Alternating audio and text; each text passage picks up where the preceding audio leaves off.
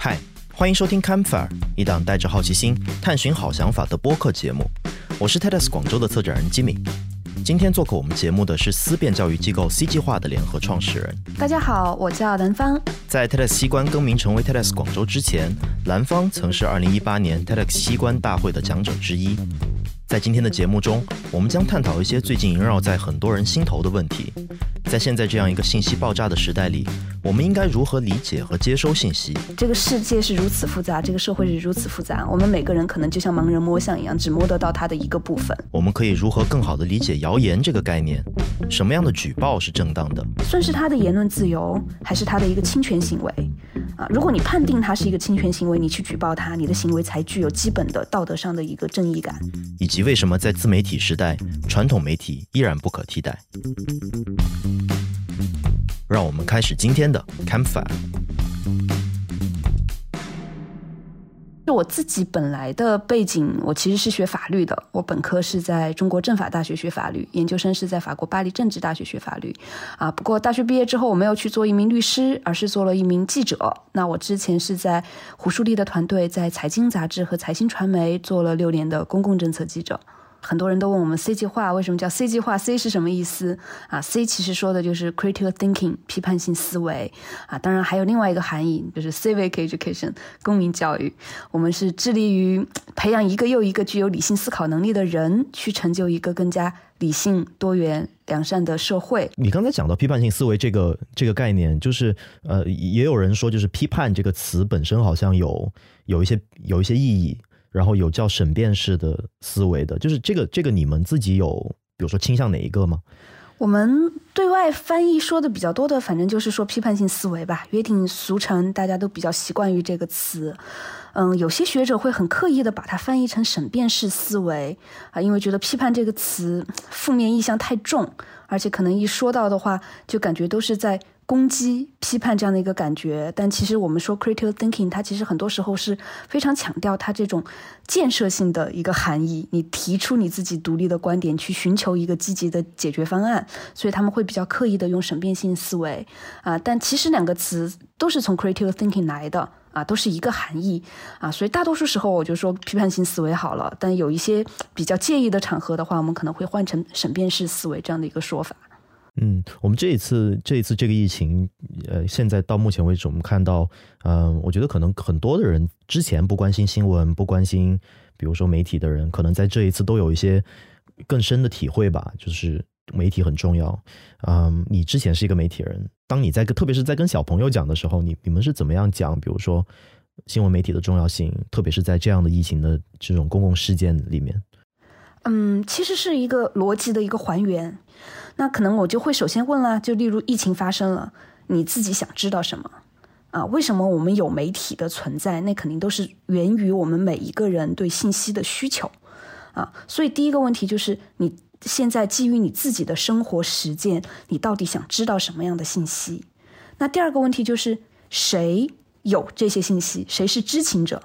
那第三个问题，知情者的信息如何传递给你？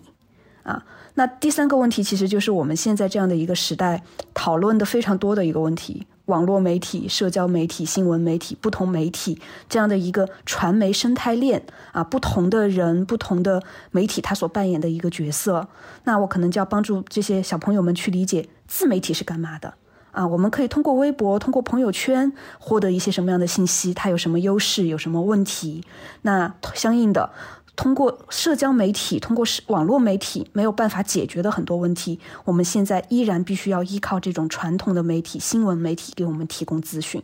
啊，所以背后大概是这样的一个逻辑，让他们看到这种专业的传媒、新闻媒体他们在我们的这个社会扮演着怎么样的一个角色。嗯，我我看到过，就特别是最近看到过两种呃说法，一种是说传统媒体在这一次的呃疫情中其实是。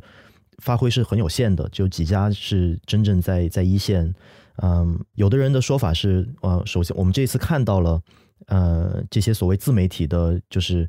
他们他们并不能补充传统媒体的意义，就是因为他们都没有拿到一手的信息，他们做不了一手的采访，他们都是在处理别人的信息。嗯，但是有另外一种说法是，这些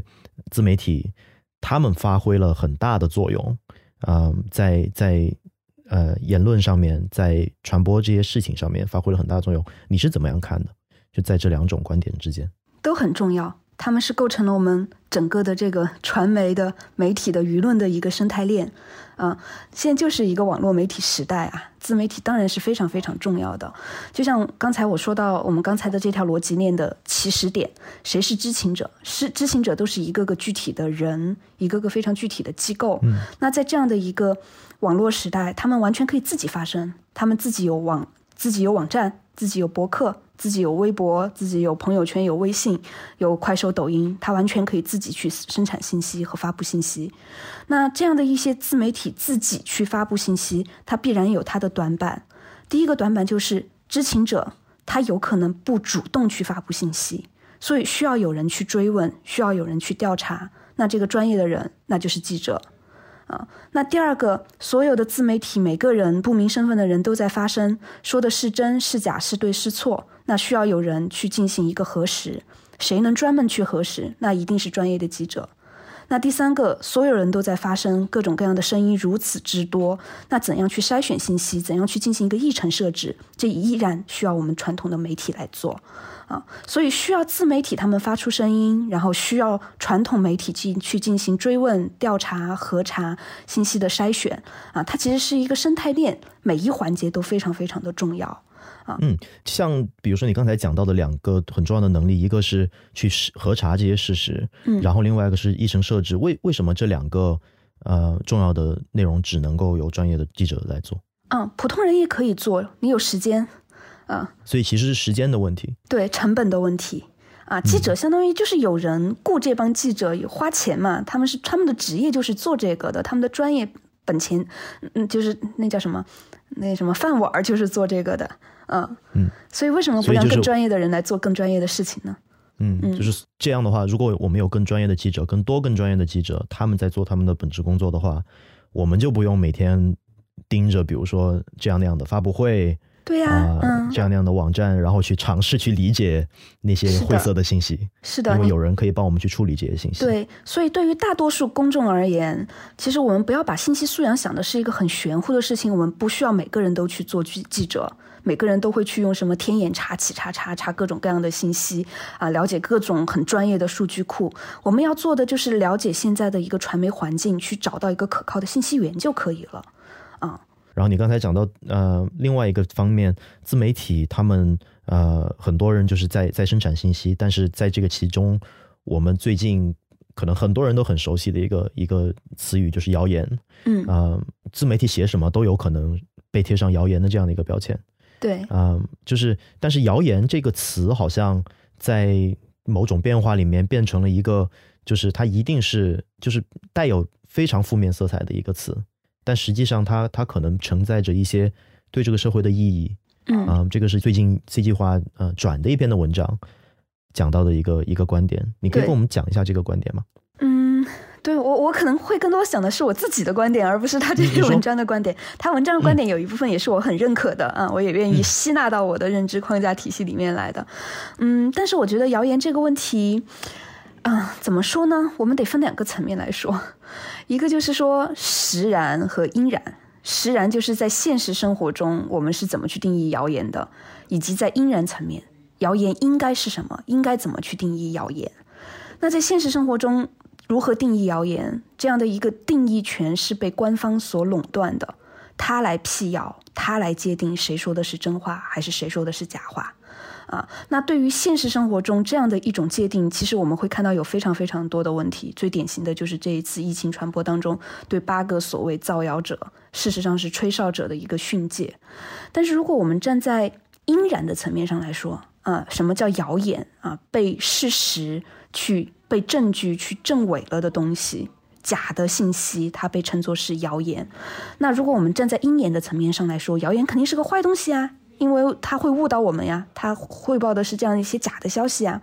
但是，即便从因然层面来说，如果我们从一个社会学的意义上来讲，谣言也有它的积极的意义啊。当信息是沉默的时候，大量的谣言出现，它其实是提供了一个对信息的一种、对事实的一种解释、一种假设。它在逼迫那些真正知道信息的人，你必须去发声，你必须去澄清，从而推动整个信息的更加透明、更加公开。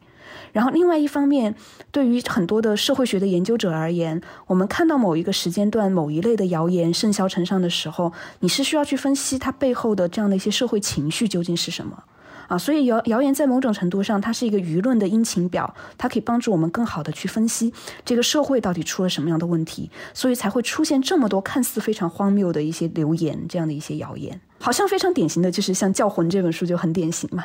嗯，呃，谣言，我我你刚才这么说，我想起来，嗯，可能有两种吧，一种一种就是，当然它可能有很多种啊，但是我现我现在想到两种，一种当然是可能是八位医生。呃，吹哨的这件事情，然后最终就是他他不是谣言，他他是一个事实，而且这样的事实应该是让人越早知道越好。嗯嗯，另外一种可能是就是随着疫情的发展，我们看到有有各种各样的辟谣，每天在在微博上面各种各样的辟谣，说呃这个药要么是药的疗效，要么是比如说啊本地哪一天这个自来水里面要要加东西了，大家不要喝水，就是这样的东西。还有各种各样的钟南山说。对 对，就钟 南山说的话，嗯，就是像后面的这种谣言，我们把暂且把它称作谣言吧。后面的这一种，你觉得创造这样的谣言的人，嗯，他们想要传递的是一种什么样的情绪？他可能有几种不同的情况啊，包括我之前我跟小朋友们讲这一块的时候，也跟他们讲过背后的一个逻辑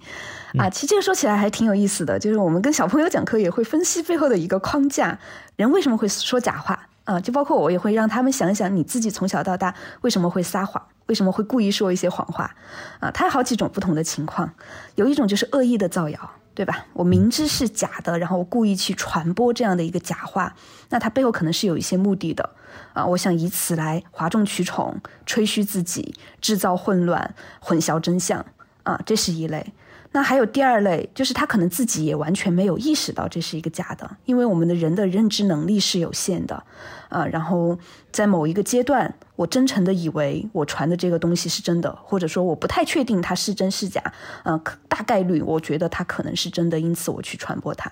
所以它可能背后也是有着不同的心态的。对，那那就是作为一个普通人，可能啊没有经过这样的专业训练，也没有经过这样的学习，嗯，突然在眼前摆了。各种各样的信息，各种各样的，特别是那些你你觉得读起来就特别朗朗上口，然后然后我就觉得应该是这样的信息。我们我们现在应该如何理解和接收这样的信息？嗯，第一个当然加强自我学习哦，终终身学习嘛。我们任何时候去训练批判性思维，应该都说不叫晚吧？嗯，就是任何时候你都应该不断的去学，不断的去强化。那另外一方面，可能就是说，嗯。我们可能一时半会儿没有办法非常熟练的去掌握它的一系列的技能，但是我觉得至少应该培养相应的意识。就我们经常讲批判性思维的时候，有三个关键词。第一个关键词是不屑质疑，啊，那就是我看到任何一个观点，特别是迎合我的情绪、迎合我的立场这样的一些观点，我是需要保持警惕的。啊，我需要不懈的去质疑他，啊，不仅是对外的一种质疑，就是这种质疑，并不是说是一种挑刺或者一种杠精，别人说什么我都觉得不对，它其实是一种警觉，是一种自省，对我的一种直觉，对我的一种感觉，对我的一种理所当然的一种自一种自省，啊，所以第一个关键词是不懈质疑，然后第二个很重要的关键词是多元观点。嗯，那就是我，我得有意识的去听一听持不同观点的人究竟怎么说。我听到了一种观点，我有意识的去找一找相反观点的人，他到底怎么看？啊，所以就是接纳和包容不同的观点，这一定是批判性思维非常非常重要的一环，非常重要的一个意识。那第三个关键词叫做理性判断。我不屑质疑，不是说我就陷入到了一种怀疑主义当中，觉得什么都是不可信的。嗯啊，我多元观点，公说公有理，婆有婆说婆有理。我听了那么多的观点，脑子里面充斥了各方各各种各样的说法。啊，我觉得无所谓是非对错，陷入到一种相对主义当中。那最后的一个关键词一定是理性判断。当然，就是理性判断就不仅仅只是一种意识了，它其实就跟我们刚才说到的，你需要具有一定的技能，你才能做到理性判断。啊，我才能去辨析每个观点，它背后的论证是不是有道理的，才知道什么样的观点是更加可信的。嗯，但是我觉得至少走到理性判断之前的两步，多元观点和不懈质疑，它其实还是在于意识层面，啊，理性判断是到了技术层面、能力层面。但是至少前两个层面，我觉得是我们每个人都可以从现在开始就要建立起这样的一个意识的。哎，那有可能就有人会讲，就是说，嗯，多元观点，比如说，就是现在的观点太多了，对，呃，大家大家都在都在表达自己的观点，嗯我们就应该有一种声音，就应该有一个表达，不然的话，我们就就太乱了，就大家大家都在说话，就太乱了。你有听到过这样的？当然了所以 所以那你会你会怎么样？你会怎么样回应这样的想法？这是我们的日常回怼之一。嗯嗯，这个怎怎怎么去回应这样的一种说法啊？啊，就像李文亮这次说的话呀，一个健康的社会不应该只有一种声音。哎，为什么呢？啊，很很显然的呀，你就是最基本的来说，我们每个人都有认知区认知的局限性，就像盲盲人摸象一样。啊，这个世界是如此复杂，这个社会是如此复杂，我们每个人可能就像盲人摸象一样，只摸得到它的一个部分。那我必须要听一听别人摸到的是什么，别人看到的是什么，我才能更构更好的构建起这个世界的全部，才能形成自己的一个世界观。所以这是从你个体来说，我为什么一定要去听不同的观点？嗯对一个社会来讲呢？这也是基本的一个所谓的观点的自由市场嘛。嗯，只有不同的观点竞争，优胜劣汰，我们才知道什么是真正正确的观点，真正值得一听的观点。嗯，怎样它能够避免就是公说公有理，婆说婆有理？是不是有观点就意味着很乱？其实很多人的一个关注是在于，我们很多时候必须要有一个共识，必须要做出决策。我们不可能无休止的，就像一个没有程序的一个民主意识一样，每个人七嘴八舌八舌的说，效率极低，花了很多时间，最后达不成一个共识。啊，所以问题并不是在于要不要每个人都要有观点，每个人当然也要有观点。那同时很重要的，我们要有框架，我们要有程序，我们要有判断观点是非对错的能力。啊，所以它是两个都是要在一起的，既要有自由，又要有规范。另外的一种，呃，我们看到网上的言论，可能是它不一定是不是谣言，但是是我们不同意的东西。嗯然后现在我们面对这样的我们不同意的东西，啊、有一个很重要的手段就是举报。嗯然后，然后也经常，我们也经常看到过像这样的一个一个屏幕，呃，你转一个文章，然后说就是接接某种举报，这个文章就没了。嗯嗯，就举报这个这件事情，我们应该怎么理解？你你是怎么理解的？嗯，对，其实关于举报背后也是有两个问题，就两个 issue，需要我们一层一层的来理。第一个就是举报这个行为它本身的正当性，它是取决于被举报那个行为它的过错。嗯，就是被举报的这一个行为，它是真的是一个违反了公序良俗、违反了法律底线的行为，还是一个我们应该容忍的属于个人自由权利界限当中的一个行为？这是我们首先需要去界定的。那我们是以哪个标准去判断这样的一些言论，它究竟是属于言论自由的范畴，还是应该我们要去举报的，像一些 hate speech、仇恨言论、极端极端言论，真正的是煽动性的一些言论？嗯，这个判断的标准究竟是什么？他是不是真的是因为对方做了一个恶行？那对方真的做了一个恶行，我去举报他，你才有一个道德上和法律上的一个正当性。啊，所以这是第一层，我们首先要去判断你被举报的这个行为究竟是不是正当的。就像前段时间嗯都知道的，都在说疫情，然后然后突然跳出来了肖战的这个小黄文，也不叫小黄文，同同人文这样的一个事情。哎，那你首先举报之前，你必须要去思考的一个问题：这样的一小撮人，他们在一个相对封闭，并不是完全公开的一个平台上去写这样的一个文字，算是他的言论自由，还是他的一个侵权行为？啊，如果你判定他是一个侵权行为，你去举报他，你的行为才具有基本的道德上的一个正义感。啊，这样的一个道德基础，所以这是第一层。我们通常拿到一个很具体的一个问题的时候，你首先要去分析的啊，包括不管是小朋友相互的举报，还是网络这样的举报，你得一事一议，嗯得去看他举报的这一个对象，他到底是不是违法的，还是属于言论的自由。嗯，那第二层还需要面对的很多的一个更具体的问题，就是情和义之间的一个问题啊，非常典型的，我记得好像二零一五年高考题。嗯，我不知道你有没有印象，嗯，对你应该不是不是二零一五年高考的，嗯，很经典，当时一个很经典的高考题嘛，就是说，嗯，那个女孩子的爸爸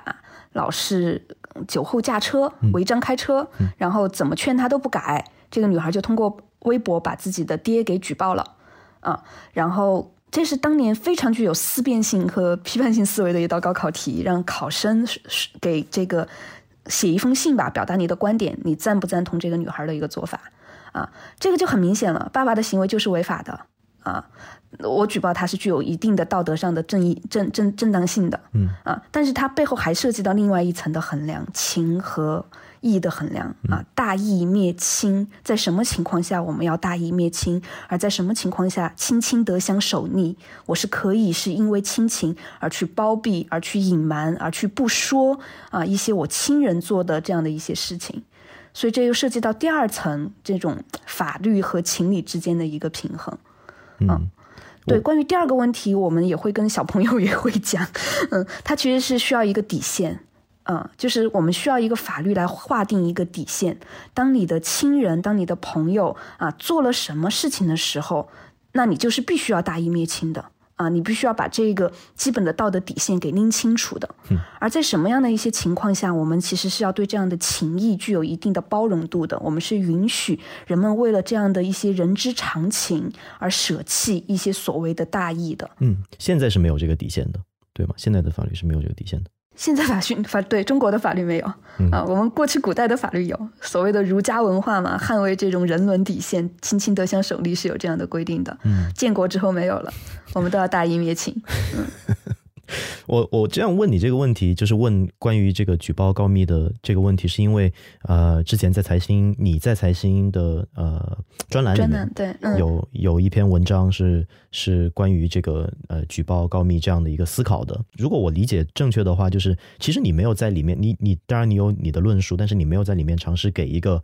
这个就是答案，或者是这个就是标准，因为没有标准答案啊。对，而是你你在尝试告诉人大家，就是嗯，就是更多的是培养自己自主判断的能力，然后有一个形成这个判断的逻辑。对，它的逻辑是一致的，是有标准的。嗯，嗯但是就是就像大前提在那儿，那小前提是怎么样？是不同的情况，我们得一事一议具体分析，大前提加小前提才能推出一个结论嘛。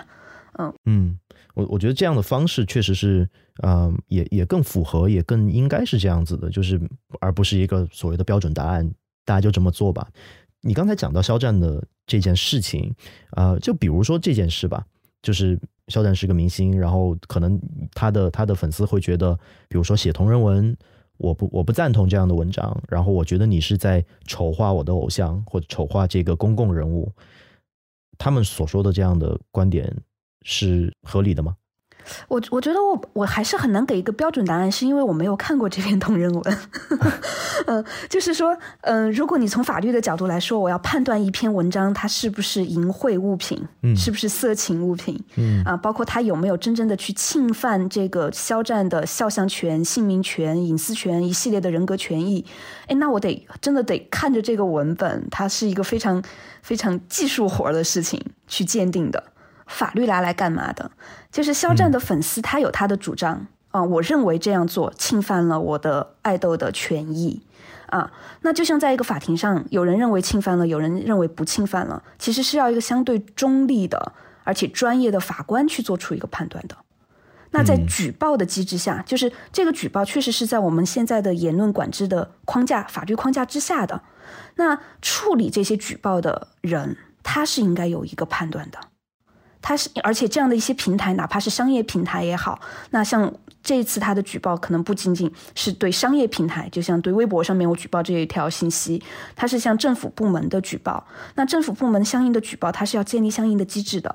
我接到了这样的举报，我依据什么标准去对他进行了一个判断和考评，然后我确定了这样的一个内容，它确实侵害了他人的权利，我需要把它进行删除，同时还有相应的救济机制。如果你认为我删错了，你可以去申诉。嗯，你感觉现在的这个标准是很很不明确的。对，然后你如果是按照联合国的关于言论自由的一系列的指导文件啊，那这样的一套内部解决的机制，就要么它是在商业平台的内部有这样的一套举报和申诉机制，要么是刚才我们说到在这种行政体系下有这样一套举报和申诉的机制，那最后它应该是跟司法机制是要对接的。你你可以想象，我们看那么多美剧，那么多律政剧哦，像这样的一个官司，其实是完全可以小题大做，变成一个挑战言论自由底线的这样的一个很重要的一个官司，出现在更高一级的法院上面的，嗯嗯，所以我觉得这个靶子不见得要打在粉丝身上，就是粉丝他我感到被冒犯了，我感到我的爱豆被侮辱了。嗯，这他去举报，这其实是他的一个权利，在现有的体系下是一个权利。啊，我们除了就是你还要看到这个体系它的问题，那那些谁去判断这个言论到底有没有侵权？那相应的法律的体系它有没有建立起来？嗯，除了这些，或者是或者是在这些框架底下吧，呃，有没有什么是在我们每一个人日常参与到这种舆论里面，参与到社交媒体里面？我们可能都应该谨慎小心注意的，但是或许我们现在没有在注意的东西，有没有什么你看到的，但我们没有看到的啊东西？嗯，对，我觉得第一个就是说，我们得很谨慎的选择我们的信息源，嗯，下一个有口碑的传统媒体的 APP 吧。我觉得这是一个最好实践的一个事情啊！我觉得非常典型的就是像这次疫情啊，我们一大家子人都在北京，婆婆妈妈全部都在。然后我妈刚开始，她每天接接收信息的渠道是头条。他刚开始不太了解头条的机制，他只是觉得很神奇，然后跟我发过好几次感叹：“哎，为什么他每次推的都是我最想看的东西？”然后我才跟他解释，因为他的机制就是就是推给你你最想看的东西啊，所以他每天都会从头条里面接收到很多过度恐慌的一些信息，然后我实在受不了了，我就给他手机上安了一个新京报的 APP，安了一个财新的 APP 啊，然后开启这个自动推送，所以他现在是每天这个最快的信息，他甚至知道这是比我还快。啊，因因因为我不是随时看手机，但他随时有推送来了，他就会看到，然后他会看到最准确、最权威、最可靠的一个信息，这是非常简单一个事情。头条给他卸载了，换上财新的 APP，嗯，所以所以对普通人来讲，去看这个在网上传播的这个东西的信源也很重要。对，第一个就是选择可靠的信源。那什么样的信源更可靠？这其实也是一个还得蛮费事去讲的一个东西。嗯，那那我们其实就是基于你对中国媒体环境的了解，总能选出那么几家优秀的媒体，把它作为我们的一个最主要的一个信息来源。其实这是一件蛮蛮可悲的一个事情。就包括我之前，嗯，对，这说来又是比较话长的另外一个话题了。如果我们去观察人们获得信息的一个习惯。啊，可能很多年前就是叫做网络漫游还没有消失的时候，我们还在 PC 端的互联网时代。你每天去打开你的首页，很多人可能都会习惯性的去浏览一下门户网站，去浏览一下几大新闻网站。啊，但现在还有谁会看门户网站，会看新闻媒体啊？更不要说电视，更不要说报纸、杂志这样的一些东西了。嗯，可能很多人接收新闻全部都是靠朋友圈以及朋友圈里面的评论性的自媒体，啊，就是观点和事实，我们没有纯粹事实性的信息来源，全是观点性的信息来源。然后观点信息来，观点性的信息来源，他们去转述他们了解到的事实是什么？嗯啊，而我们大多数人都不会再再到传统的媒体上去做一次信息的事实核查，啊，所以要改变非常简单，就安装一个新闻类的 APP 就好了。嗯，那你刚才讲到，就是比如说像呃头条或者是别的观点性的这样的自媒体，我觉得他们成功的其中一个原因，就是因为他们去煽动了这样的，不管是放大了恐慌，还是放大其他的某种情绪，然后让人觉得哎呀这个太恐怖了，我要我要把它转给我的家人看。对，嗯，而很多这些专业的媒体，他们其实写作是是非常克制的，对啊，甚至有的时候是相对枯燥的，就是比起比起。很多自媒体的那些文章来讲，对，那你觉得现在大家有这个能力去看呃看回相对严肃的这些这些新闻吗？嗯，我觉得怎么说呢？其实还是取决于普通人对信息的需求有多深。啊，就假说，就像就像我婆婆妈妈他们这样的一些普通老百姓，他其实也并不需要去探究，就像财新那么长篇幅的制度分析，他其实很多时候就是一些基本的事实信息。嗯。嗯，呃，很像我们很传统的新闻年代的时候写的那种通讯稿。嗯啊，最基本的通讯稿字数也不多，把基本事实给交代清楚，但是保证基本事实是经过核实的，是可靠的。那当你是一个更深度的信息的阅读者和使用者的时候，其实你才需要再去看更深度的一些制度性的硬性的叫硬新闻嘛，去读这种更深深入的一些新闻信息啊，制度分析、观点分析等等。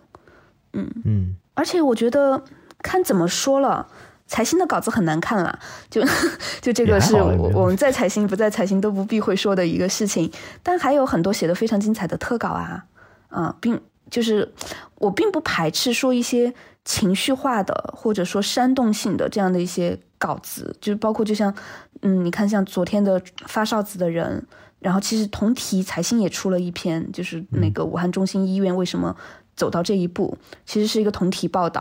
啊。但是我觉得。并不所谓存在一个所谓的一个高下，你诉诸情感也好，或者更冷静、更克制、零度写作，嗯，他只要把核心事实是没有问题的，嗯，我能把一个稿子写得更好看、更易读，啊，更能击中我们的情绪，有什么不可以呢？嗯，哼，嗯，我记得之之前我忘记在哪里跟你聊天的时候，然后我记得你你说的是，就是说理这件事情，它的最终目的不是为了。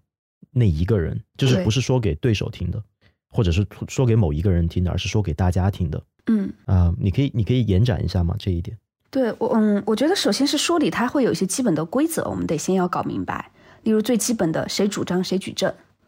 你主张你说的话是真的，那你得提出相应的证据来啊。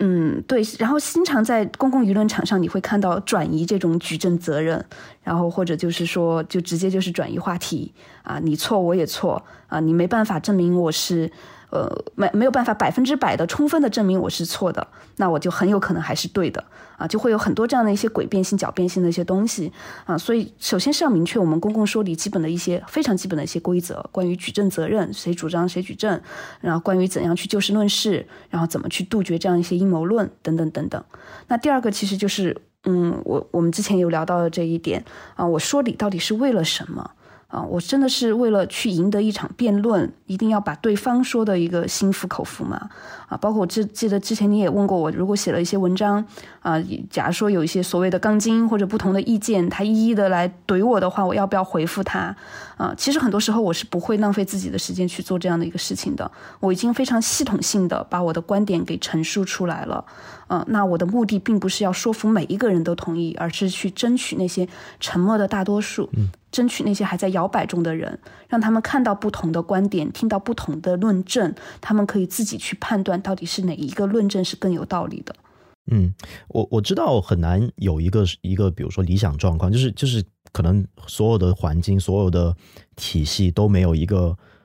完美的情况嗯，但是有没有一个，比如说更好的一个可能？如果让你给我们描述一下。一个更好的舆论场应该是什么样子的话，你觉得它应该是什么样的？新闻的自由加司法的独立，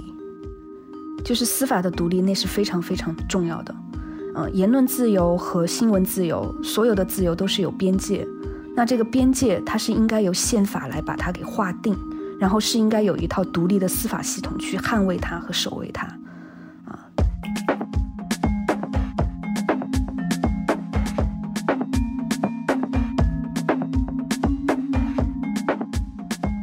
我们这个节目虽然是一个新的节目，但是有已经有一个传统了。这个传统就是我们想要请每一位啊受访者给我们推荐一本书，嗯，给我们推荐一本你现在想要推荐给大家的书吧。哦，其实还蛮多的啊。我脑子里面跳出来第一本书是《正义之心》，对它的副题我有点忘记了，大概是嗯，大概是人们为什么总是坚持我对你错，大概是这样的一个意思。嗯，他在解释我们人类社会不同的道德体系。啊，嗯，所以为什么我们会在公共讨论当中涉及到伦理、涉及到道德的各种各样的话题的时候，会有这么大的一些分歧？呃，这本书它更多的是在解释为什么它它首先展示了是什么，就有非常多的分歧，以及为什么我们会有这样的一些分歧，并不是因为我们彼此是坏人，而是因为我们都是好人，我们都在非常真挚的、真诚的去坚持和相信我们自己的那一套意识形态，相信我们自己的那一套价值框架，但他并没有给出一个更特别好的该怎么办。嗯，他只是非常简单的说，就像我们刚才说的意识，我至少要有开放心态，我至少要意识到对方不是坏人，我至少要有一个对话的这样的一个意愿，但他并没有给出一个特别好的一个怎么办。嗯，那说到怎么办，我可能会想到徐奔老师的那本《明亮的对话》。嗯，对这一本，他可能更多的跟我们讲了那该怎么办，那我们怎么在公共话题、公共讨论当中去构建一种明亮的对话。嗯嗯，都是非常非常棒的书。啊，谢谢你的时间，兰芳，谢谢你参与到我们的播客里面来。好的。以上就是兰芳和我的对话。你可以在 TEDx 广州的微信号回复兰芳，获得他在我们活动中的演讲。欢迎你在苹果播客、小宇宙、喜马拉雅或任何其他你喜欢的播客软件里订阅 Campfire，只要搜索节目名称就能找到，这样你就不会错过接下来的节目。我们希望你能帮我们两个忙，一个是推荐这个播客给一位朋友。另一个就是在你使用的播客软件里给我们一些评价，我们会仔细阅读每一条评价。这个播客由 TEDx 广州制作，你可以在我们的微信公众号 TEDx 广州，微信 ID 是 TEDxGZ，或者网站 TEDx 广州点 org 找到更多我们的内容和活动信息。你可能知道，TEDx 活动是由 TED 授权在本地举办的活动。如果你不想错过下一次 TEDx 广州大会，请一定在微信公众号上关注我们。今天的节目由我和刘慧彤制作，刘淑婷也为编辑提供了帮助。我是 Jimmy，，非常感谢你的聆听，下次见。